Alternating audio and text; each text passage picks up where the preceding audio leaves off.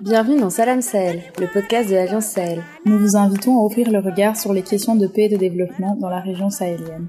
Avec nos invités, à chaque épisode, nous vous proposons un autre regard sur les questions de paix et de développement au Sahel et en Afrique de l'Ouest.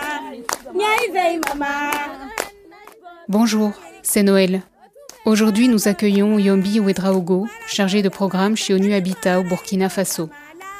De nationalité burkinabé, mon invité œuvre depuis de nombreuses années pour le développement urbain dans son pays. Avant de rejoindre les Nations Unies, il a travaillé en tant que directeur de cabinet auprès du ministère burkinabé en charge de l'urbanisme et des affaires foncières. Dans cet épisode, il nous parle des défis auxquels sont confrontées les villes secondaires et plaide pour un soutien en priorité des autorités locales. Bonne écoute. Au Burkina Faso, quand on parle de villes secondaires, ce sont les lieux de communes urbaines. Ce sont des centres urbains de faible importance du point de vue économique et du point de vue démographique.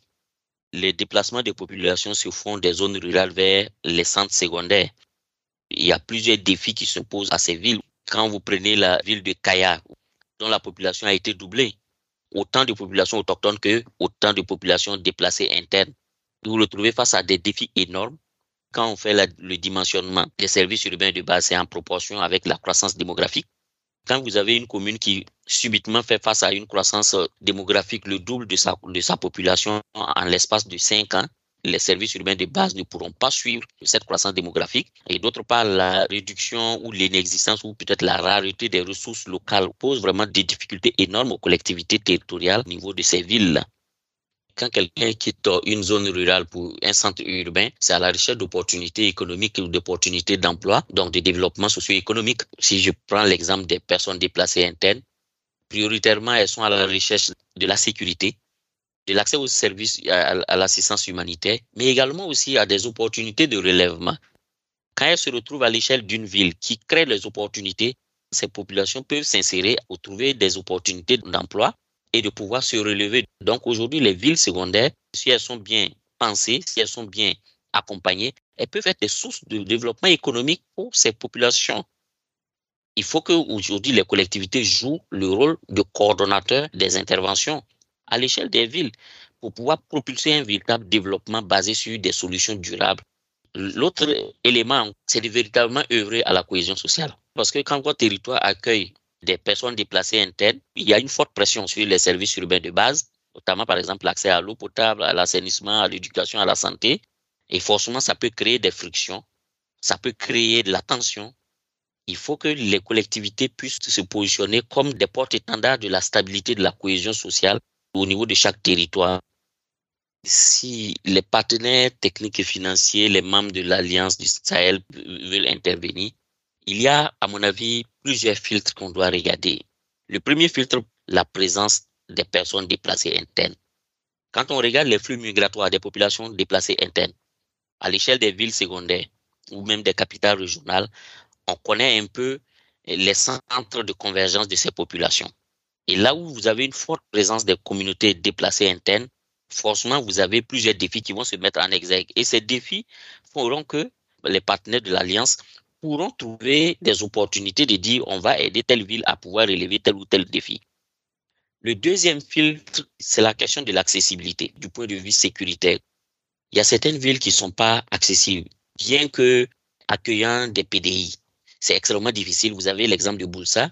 La voie pour arriver à Boulsa n'est pas bitumée. Donc, vous avez, les, les, même si des partenaires veulent intervenir, elle s'expose à des risques d'engins improvisés par des groupes armés eh, non identifiés ou par des, par des terroristes qui sont mis en place. Donc, pour moi, c'est le deuxième filtre qu'il faut regarder. Le troisième filtre, c'est l'importance des potentialités de la ville pour l'insertion socio-économique et le relèvement à moyen et long terme des personnes déplacées internes.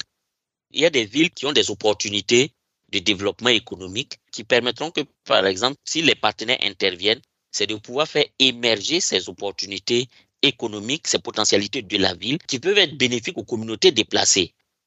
Un quatrième filtre, à mon avis, c'est de regarder aussi là où vous avez une forte concentration des partenaires de l'Alliance. C'est de voir comment on fait une analyse du travail du ou des partenaires de l'Alliance dans cette ville et voir comment on peut renforcer davantage les acquis des interventions passées pour faire en sorte que ces interventions, les nouvelles interventions qui viendront pourront renforcer davantage cela et au bénéfice des personnes déplacées et au bénéfice aussi des communautés et au bénéfice aussi de la commune. Voyons là où on a des partenaires aussi qui interviennent déjà et comment on crée la synergie des interventions ou la complémentarité. Pour moi, un cinquième filtre, c'est le filtre de l'interland des villes. Vous avez des villes secondaires qui sont des villes frontalières aussi, le corridor sud. Si par exemple, vous avez des partenaires qui veulent intervenir, pour moi, c'est important aussi de tenir compte du fait que dans le choix de ces villes-là, il faut être dans une posture où les villes secondaires frontalières sont entre deux pays. Si ces villes ne sont pas encore impactées par les terroristes, c'est de voir comment on peut agir sur ces villes aussi pour créer des opportunités économiques pour ces jeunes qui sont là-bas, pour, éviter que ces jeunes-là soient enrôlés ou soient tentés d'être enrôlés dans ces vagues terroristes-là.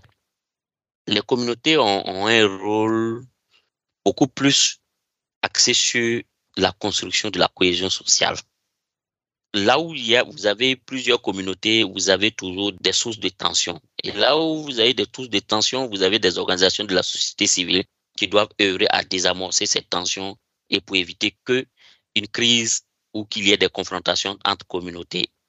Les villes ont des outils de planification, des outils de développement. Si les communautés doivent respecter les orientations des outils de planification, il faut que les communautés s'approprient les outils de développement de ces villes si on veut que les communautés jouent leur rôle, il y a des préalables à leur donner et ces préalables, c'est le renforcement des capacités, créer des espaces de dialogue participatif, de consultation participative sur leurs besoins, sur leur vision du développement de l'espace territorial de là où ils habitent.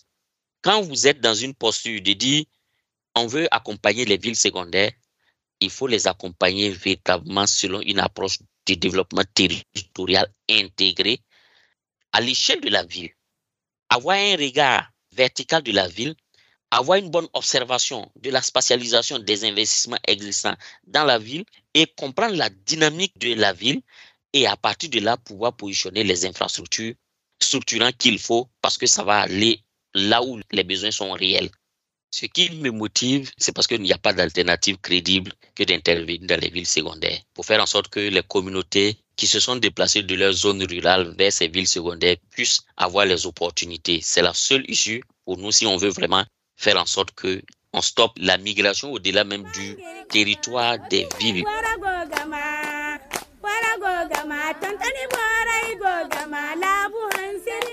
Merci pour votre écoute. Si vous avez aimé cet épisode, n'hésitez pas à le partager autour de vous. Et si vous souhaitez suivre l'actualité de l'Alliance Sahel, rejoignez-nous sur alliance-sahel.org.